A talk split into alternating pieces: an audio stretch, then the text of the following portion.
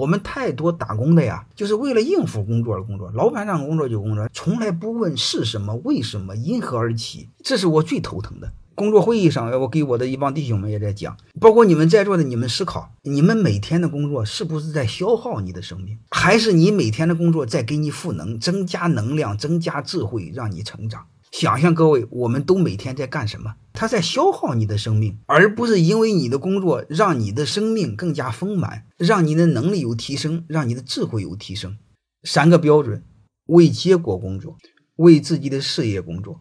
为自己的成长工作。你就看看我那几个徒弟，你看他的成长，你就知道。我就告诉他，你别为我工作，你为你自己工作，让工作别消耗你的生命，让工作丰满你的生命，让每天的工作在为你增加智慧，让工作为你输出能量，然后你才能有资格给别人输出能量啊！我就多说一句话：工作别再消耗生命，别让你奋斗完之后把健康搭进去，把生命搭进去，没实现你想要的。这个就亏了。